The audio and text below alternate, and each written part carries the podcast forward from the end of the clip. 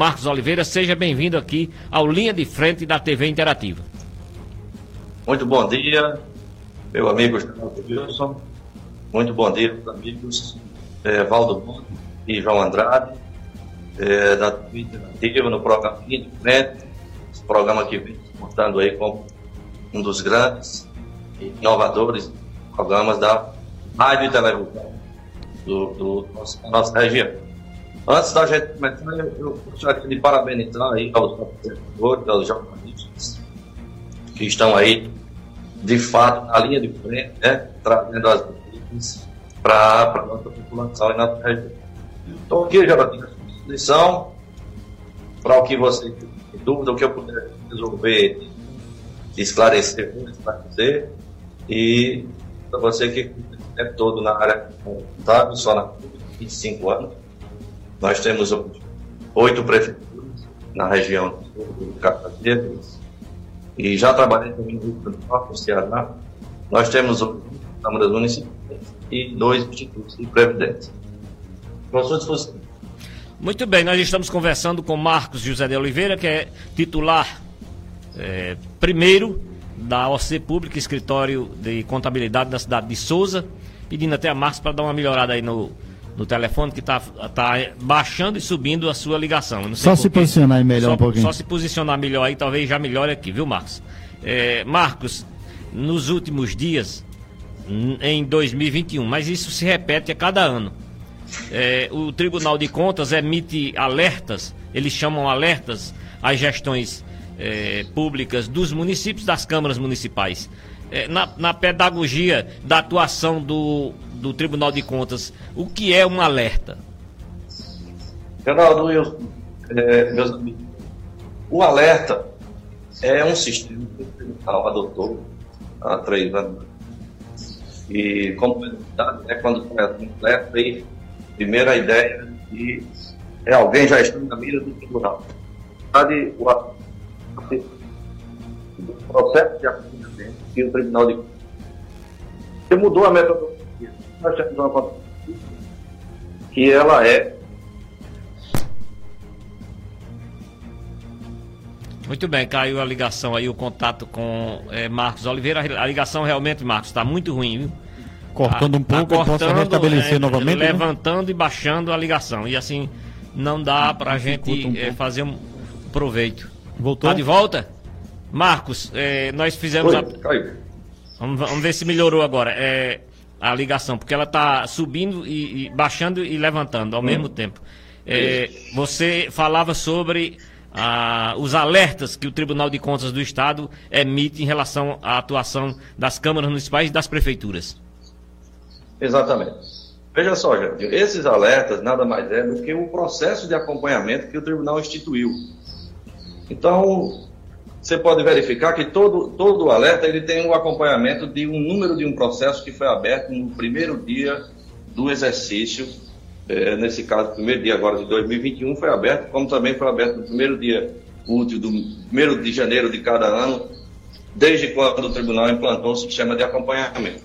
Esse sistema de acompanhamento ele traz esse acompanhamento, logicamente, emissão alertas para os municípios. Nada mais é do que alertar o nome mesmo propor que faça essa ou que o prefeito veja algumas posições que foram colocadas em questões de orçamento e despesas e se nesse contexto essa, esse alerta servir de interesse a esse município, o município vai fazer os ajustes necessários.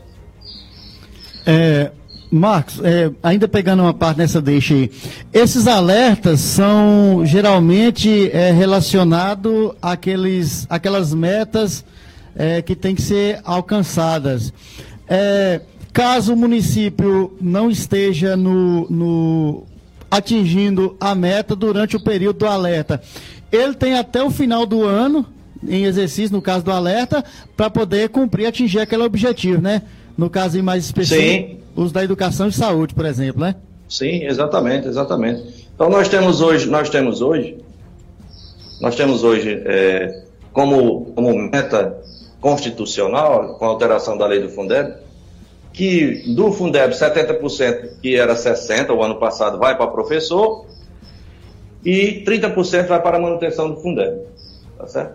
E nós temos na manutenção da educação um percentual de 25%. Aí você veja a dificuldade do município diante dessa pandemia estar com as escolas fechadas, com ônibus parados, com, com, com praticamente a, a, toda a despesa escolar de manutenção está em declínio, está descendo, está caindo, mas tem a obrigação constitucional de aplicar os 25% da manutenção. É uma dificuldade porque a gente tem que fazer essa conta direitinho e procurar o meio necessário, mudar, fazer investimentos na informática, mudar o direcionamento do gasto e tudo realmente impacta com relação a esses alertas.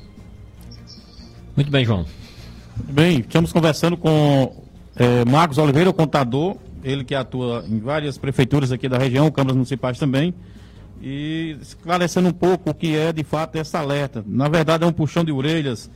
Como se transcorre assim, a questão do município? Alguns municípios, alguns gestores podem ser penalizados se gastar menos ou a mais do que é estabelecido, Marcos? Sim, é, o tribunal, como eu disse, como eu disse anteriormente, esse sistema é um sistema de acompanhamento de gestão. Ele é uma ferramenta muito importante para o gestor. É, aqueles gestores que chegaram agora que receberam os alertas se assustaram, mas aí a gente já vai conversando. Olha, o alerta nada mais é do que uma orientação do tribunal no sentido de que você possa verificar se aquele alerta se adequa à sua realidade. Cada município tem uma realidade diferente. Geralmente os alertas eles são emitidos de forma padronizada, mas aí tem cada um tem sua particularidade, logicamente. Aí o município, a exemplo do que eu citei, eu conversando outro dia com, com o nobre jornalista Geraldinho, e de Geraldinho, a situação dos municípios é a seguinte: nós estamos vivendo um momento de pandemia, e aí a gente precisa atingir, efetuar um gasto, que a gente não tem a despesa para fazer isso, e a gente precisa necessariamente atingir esses percentuais na saúde, logicamente será, será bem atingido, que será os 15% na saúde, de recursos de impostos, que o município tem a obrigatoriedade de, investir. E na educação é a maior dificuldade, porque nós precisamos atingir 25% com as escolas fechadas. Então, assim, os alertas vão surgir nos dois primeiros meses, é importante eles, que, que eles venham, porque vai aí abrir os olhos do prefeito e da administração para a gente fazer as adequações que o tribunal é, exige, necessariamente orienta, porque o tribunal não é um órgão punidor, ele é um órgão orientador, ele é um parceiro do município. Então, assim, quando se fala, ah, recebeu um alerta, opa, já está na mira aqui do tribunal, vai ser. Não, o tribunal, não, aquele alerta, ele não é um, uma sentença, ele é uma orientação dada e dentro daquela orientação, se aquela orientação se adequar ao seu município, você logicamente vai seguir aquela orientação. E isso para a gente é importante porque ajuda nesse controle, tribunal faz nesse controle externo que tem que fazer e ajudar na administração pública. Serve de munição para a imprensa, né? Alguns se fartam com e, isso. e, e, serve também de munição para a imprensa. Mas é importante essa divulgação. É importante porque a população precisa saber que todo mundo está tá atento né, com, essa, com essa nova metodologia de contabilidade em 24 horas, portal de transparência. Então, todo mundo precisa fazer esse acompanhamento, né? Ô, Marcos... É... E a imprensa, a, a imprensa aí está fazendo o papel, logicamente, de divulgar o que está no, no, relatório que está no alerta, contido no alerta.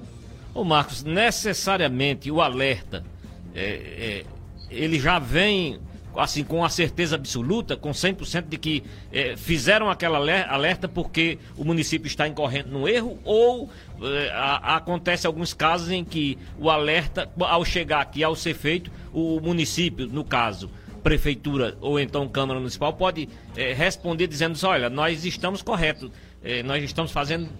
É, vocês é que estão. O tribunal pode em algum momento estar equivocado? Sim, pode, pode sim. Tanto que, que ocorre aqui na nossa região, eu vou lhe dizer um exemplo agora concreto, que já aconteceu e que provavelmente vai acontecer novamente. O tribunal, geralmente nos alertas que vocês vão verificar, que os alertas são emitidos por região, por relator, eles emitem, mas todos os 223 municípios da Paraíba, todas as 223 câmaras, elas receberão alertas no decorrer da execução do seu orçamento. Isso aí é inevitável. Até eu, eu brinquei outro dia aí com, com um amigo prefeito, dizendo a ele que a única forma de evitar o alerta é se o município fosse em outro estado, porque no estado da Paraíba o tribunal trabalha com a emissão dos alertos. Eu ah. já falei que é importante e de fato é. As... O tribunal emitiu um alerta ao município que a gente, a gente trabalha e que dizendo que tinha sido feito baixo investimento é, em obras. Mas aí a gente, mas fazer baixo investimento em obra com recurso próprio não tem. Nós fizemos investimento com o quê? Logicamente dependemos aí das transferências do governo federal para fazer esses investimentos. Né? Então, se está lá no orçamento a previsão de a construção de, de, determinada obra que dependa do governo federal e que esse recurso não venha, logicamente ela não poderia ter sido executada. Então aí é um alerta que o tribunal fez e que a gente justifica dizendo, olha, o município só poderia ter feito esse investimento se tivesse recebido a parcela prometida pelo governo federal, que não aconteceu. Então aí é um caso típico, que geralmente sempre vem nos alerta o baixo investimento e a gente justifica porque o município não tem é, o recurso para fazer isso e aguarda a transferência do governo federal. Beleza. É, Marcos, um abraço aqui. Pacifal Pereira está nos acompanhando lá na cidade de Luiz Gomes, está acompanhando atento é, a entrevista com o contador Marcos Oliveira.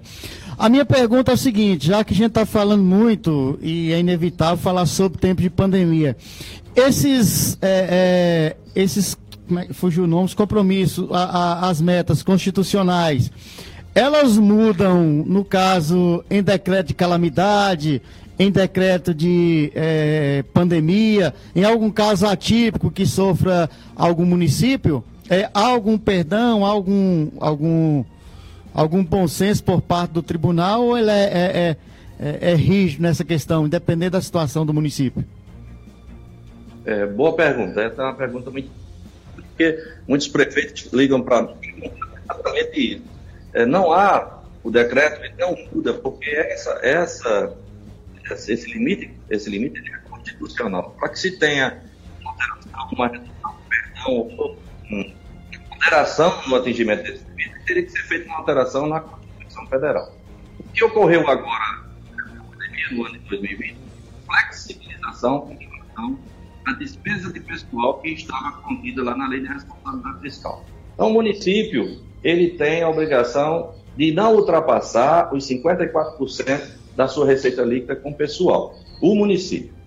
O, que acontece? Nessa pandemia se fez necessária a contratação de médicos, enfermeiros, pessoas para que pudessem, logicamente, fazer o enfrentamento do Covid. Com essas contratações, provavelmente, praticamente todos os municípios, mais de 5 mil municípios do Brasil, iriam ultrapassar esse limite. Então, o que aconteceu? Foi feita uma alteração durante a pandemia, que houve a flexibilização desse cálculo, tá certo?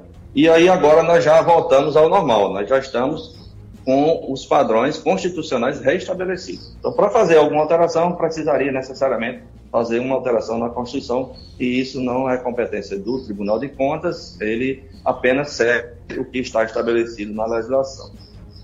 Ô Marcos, ô Marcos, por conta da da condição de ter sido presidente da Câmara durante seis anos, por Zé de Moura, e você é o contador, e eu quero até de público, Evaldo eh, João Andrade, dizer que eh, nós tivemos as contas até agora todas aprovadas e eu reputo isso muito a atuação do contador Marcos Oliveira do seu escritório, porque ele não ensina, Evaldo, ele não ensina que a gente faça errado.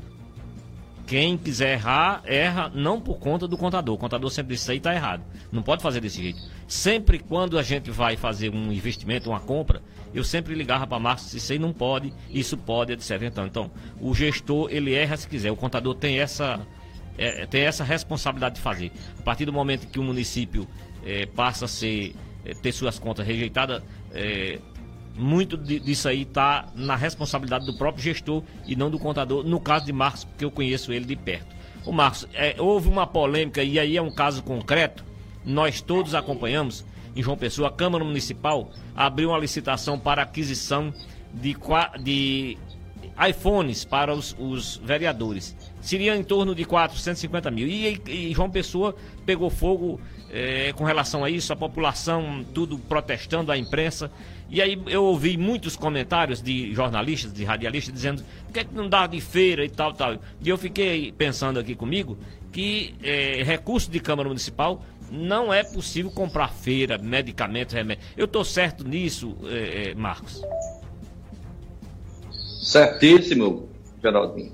É, o, o, que acontece é que é uma confusão, é, confusão, a quem não tem essa, essa prática, essa vivência de dentro do poder público, confunde a Câmara Municipal como sendo um, um anexo aqui da Prefeitura. Então, você, na condição de presidente, você poderia, logicamente, adquirir produtos e insumos para distribuição gratuita. Só que, que a Câmara não faz esse trabalho. A Câmara ela tem um orçamento pequeno, tem um orçamento restrito, que é aprovado pela própria Câmara, com iniciativa do Executivo, logicamente, e lá não permite que a Câmara faça esse tipo de, de trabalho. Ela vai executar exatamente o que está no seu quadro de despesa, no seu orçamento. Hum. Basicamente é sua manutenção. Então, a aquisição desses iPhones é legal? É legal. Mas a aquisição desses iPhones nesse momento é de forma assim, imoral diante da, da, da condição que vivemos? Não sei, talvez seja, né? Então, assim, é uma despesa necessária agora, porque nós temos princípios a cumprir, né? O princípio da, da economicidade é um, um, uma aquisição econômica, vai fazer alguma diferença. Então, tudo isso tem que ser pesado, tem que ser medido. E o Tribunal de Contas é quem faz esse acompanhamento. Hum. Ao meu ver, eu, eu vejo que é uma despesa legal, mas no momento é, talvez não fosse o momento correto para a aquisição desse tipo de equipamento para o legislativo. Apesar do legislativo ter o orçamento para fazer isso. E não ter o orçamento para fazer a, a chamada assistência social, porque essa parte não, não é o legislativo que faz, e sim o executivo. No frigir dos ovos é legal, mas imoral. No frigir dos ovos é legal, é ao meu ver, pessoal, na minha posição, talvez de, muita, de muitas outras pessoas, é imoral. Hum. É, Marcos, eu tenho uma pergunta aqui enviada por um telespectador sobre os precatórios do Fundeb, uma vez que o veto 48 foi derrubado pela Câmara dos Deputados e Senado. Agora virou lei, né? É, e alguns prefeitos poderiam estar se negando a fazer esse pagamento. Seria uma lei federal, né? É, o que, é que você teria sobre orientação nesse sentido? Dá para responder essa pergunta ou eu não sei se é algo inerente só à comunidade do, do, do cidadão que nos mandou a mensagem? É, essa, essa, essa, essa pergunta é muito interessante porque a gente passa, passa ela quase todos os dias. Alguém liga para perguntar sobre isso, né? Mas eu, eu não tenho o entendimento da parte jurídica de, dessa situação mas eu acredito que tudo isso vai ser resolvido. É, no momento, até a recuperação desses créditos que tinha junto ao Fundeb, né, está sendo difícil. Por quê? O município está impedido de fazer a contratação de escritórios advocatícios, estava impedido, o Tribunal de Contas não, não reconhecia aquela despesa, porque dizia que quem tem que fazer a recuperação do crédito tributário do Fundeb é a própria Procuradoria. E aí há essa confusão, esses questionamentos. A mesma coisa ocorre com relação a a esses precatórios do Fundeb. É direito do professor receber essa despesa, esse valor? É direito? Eu já vi, eu já vi estudos que dizem o seguinte: bom, atingiu os 60%, então não tinha mais obrigação de repassar essa, esse precatório do Fundeb, porque já foi atingido o limite é, mínimo que seria destinado a professores. Então tem esses embates, é uma coisa que ainda está tá rolando, ninguém sabe como vai, vai terminar. Eu espero que termine favorável àquele que precisa mais, no caso o professor. É, tem, tem, uma, tem uma, nisso aí, a explicação já, já abre um, um precedente, já deixa uma explicação plausível aí para os gestores, né? Talvez os gestores ainda tenham esse fôlego aí para enquanto se resolve esse problema. É, Marcos, são 11h59, a gente está finalizando a conexão agora com a, a Mariana FM 104.9 em Triunfo, que vai ficar com o programa é, a Olho Vivo pela TV Diário do Sertão. Aqui a gente continua. Um abraço ao município de Triunfo. Uma, uma pergunta aqui, eu vou tomar a frente aqui dos meninos, mas é, foi mudada a, a, questão da lei de dispensa de, de, licitações? Qual é o valor agora? E, e as dispensas que, que já foram feitas é, no, no início do ano, atingindo aquele valor? Como é que se faz? Tem um aditivo? O que, que você pode nos orientar sobre isso? A nova lei de licitação, ela prevê que, que você sabe que tinha, tinha ocorrido uma alteração antes de dispensa, que ela partiu, nós estávamos aí com um atraso financeiro tremendo. Fazia mais de 20 anos que era, a dispensa era 8 mil reais para compras e serviços. Então era um sofrimento muito grande, porque os valores foram se atualizando e a lei ficou para trás. E aí houve uma alteração recentemente para 17.600, né? Até 17.600 ninguém precisaria fazer licitação. Agora a lei de licitações ampliou esse valor para 50 mil reais para compras de serviços, 100 mil reais para obras de infraestrutura. Então essa dispensa está estabelecida nesses valores. Anteriormente já tinha sido aberto um, um, digo assim, um parêntese com relação às despesas da Covid, que a dispensa também passou a ser de 50 a 100 mil na reestruturação. Então, assim, eu vejo com bons olhos, porque é importante que se faça essas atualizações. Vejo que as dispensas feitas anteriormente, elas precisam ser revistas, elas precisam ser atualizadas, talvez é, aditivadas, já estabelecendo um novo valor, porque a lei ela não veio para prejudicar, como se, de se tratar de algum serviço contínuo, então há a possibilidade de se fazer. Agora, tem que ver a vigência da lei. Tudo que foi anterior a ela, logicamente, não, não está atendida por ela. Tudo que for posterior, aí sim. Então, precisa ser feito um estudo com o pessoal da comissão de licitação para adequar essas dispensas à nova lei de licitações. É, é, é, resumindo, é melhor contratar um profissional. Né? é, sempre é melhor contratar o um profissional que está vendo isso, né? A gente tá, vive todo dia é, essas questões, a gente tem experiência tanto na área contábil, que a gente está com esse tempo todo aí. Não tô, não tô tão velho, mas, mas estamos aí tá um com menino, tempo já tá uma criança. trabalhando. Ô Marcos, é. Marcos, com relação a essa a questão de que 2021 com a lei 173, a lei complementar federal 173, não poderia ser dado, concedido aumentos, nem criação de cargos que eh, onerassem a folha de pagamento. É, é, a, recentemente houve a aprovação do, de outra medida provisória do auxílio emergencial e me parece que colocaram mais uma vez dentro essa questão. É, o limite está mantido pela lei complementar 173, que diz que até o dia 31 de dezembro de 2021 não pode ser dado aumento ou essa nova lei da, do auxílio emergencial alterou isso para mais anos na frente, essa questão do aumento de, de, de salário dos servidores eh, públicos federais, estaduais, municipais e também os, os eh, detentores de cargos públicos?